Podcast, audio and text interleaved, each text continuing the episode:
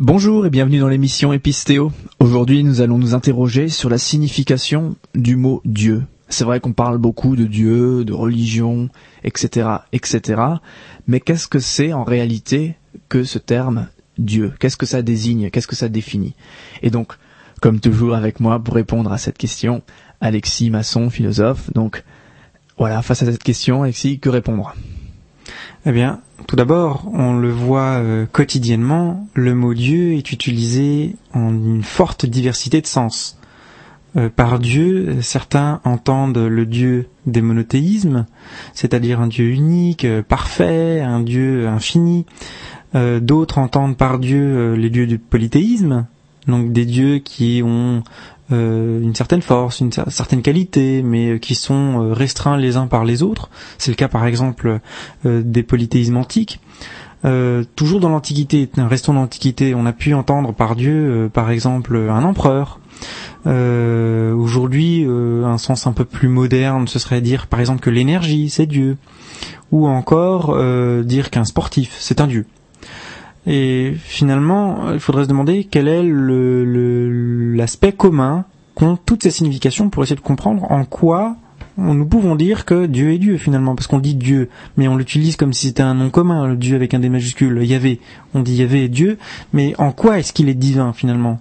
Et c'est dans une recherche de ce type, en essayant de comprendre qu'est-ce que nous on appelle vraiment Dieu, pourquoi on dit que telle chose est un dieu et telle, autre chose non Qu'on pourrait essayer de comprendre en quoi on peut dire que Yahvé, par exemple, est divin. Quel est, quel est cet aspect-là?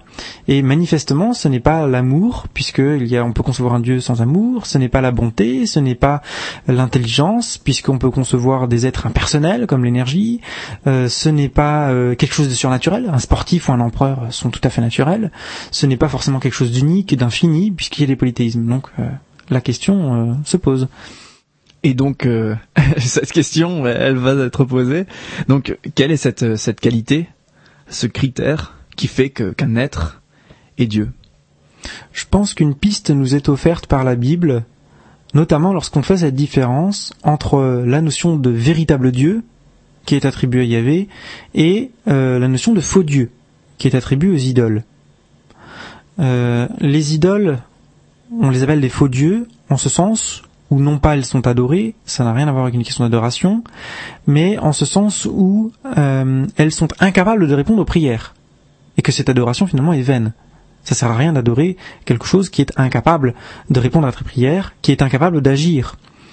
Les faux dieux sont incapables d'agir. Donc on pourrait supposer, pourquoi pas, que peut-être le véritable Dieu est justement celui qui est capable d'agir. Et manifestement, il semble que ce soit un propos qui est euh, régulièrement tenu dans la Bible. J'appuie cette hypothèse dans le sens où il n'y a pas que Dieu avec un D majuscule qui est appelé Dieu avec un D minuscule. En d'autres termes, Dieu n'est pas la seule divinité, ou Yahvé n'est pas la seule divinité. Prenons un texte de Paul par exemple, où il est dit que euh, il existe réellement plusieurs dieux. On trouve ce texte en 1 Corinthiens 8.5, où on dit par exemple, il y a d'autres textes où on dit que Dieu est au-dessus de tous les dieux. Alors la question c'est, que sont ces dieux? Quand est-ce que dans la Bible on dit que telle chose est un Dieu? Et quelle chose désignons-nous par le nom Dieu? Eh bien, il y a par exemple le diable. Le diable, nous disons, nous l'appelons le Dieu de ce siècle. Mais ce n'est pas le seul. Les anges sont appelés les fils de Dieu, voire même parfois même des dieux. On appelle aussi les rois, par exemple, ou les chefs d'État, euh, les dieux ou les fils de Dieu. Eh bien, on voit que finalement il y a quelque chose de commun entre tous ces, entre toutes ces désignations, entre toutes ces entités. C'est toujours la même chose finalement, c'est la puissance. Un roi est un dieu parce qu'il est puissant sur ses sujets. Et de la même manière, on peut aller comme ça en remontant. Les anges sont plus puissants et le diable plus puissant. Et, finalement, on voit que on voit se dessiner un critère. La puissance pourrait être le critère de la divinité. Ce qui fait qu'on appelle un dieu un dieu, c'est sa puissance. Et du coup, euh, si le, christianisme nomme plusieurs euh, plusieurs divinités, que ce soit le diable, Dieu de ce monde, euh, les hommes, les anges, fils de Dieu, Dieu, et du coup, ça ne serait pas faire du christianisme un, polythéisme? Ou quelle serait donc cette différence entre du coup entre les dieux petits d, des minuscules donc, et, et le dieu des majuscules Mais il y a une différence et justement elle est déjà grammaticale, mais bon ça c'est un effet euh, de l'écriture française, ça n'existe pas en grec. Mais dans la culture chrétienne, effectivement, on écrit Dieu avec un D majuscule. Qu'est-ce qu'on veut désigner par là? Eh bien, on peut désigner tout simplement par là que c'est la puissance portée à son maximum. Finalement, Dieu avec un D majuscule, c'est la divinité dans l'absolu, c'est-à-dire la toute puissance, la puissance portée au plus fort. La différence du coup entre Dieu, qui est un Dieu qui possède sa puissance par lui-même, un Dieu qui n'a pas été créé, et puis les dieux avec un D minuscule, c'est que eux, contrairement à Yahvé, ont été créés. Ils doivent leur puissance à quelqu'un d'autre, et cette puissance est limitée. C'est pas une toute puissance.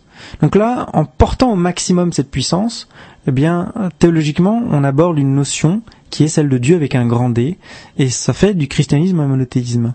Et puis, bon, il y a une autre considération qu'on pourrait avoir, une considération plus philosophique, et qui poserait problème, c'est que maintenant, imaginons qu'il y ait plusieurs dieux avec un grand D majuscule, c'est-à-dire véritablement Dieu, véritablement puissant.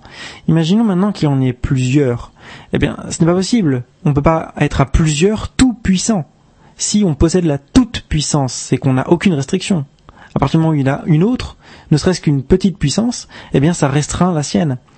Donc euh, il ne peut y avoir qu'un seul Dieu qui contient toute cette puissance et qui la prête, pourquoi pas, à telle entité ou telle entité. Mais il n'y a qu'un seul Dieu absolument tout puissant, aussi bien bibliquement que philosophiquement parlant. Eh bien parfait, merci pour ces explications Alexis.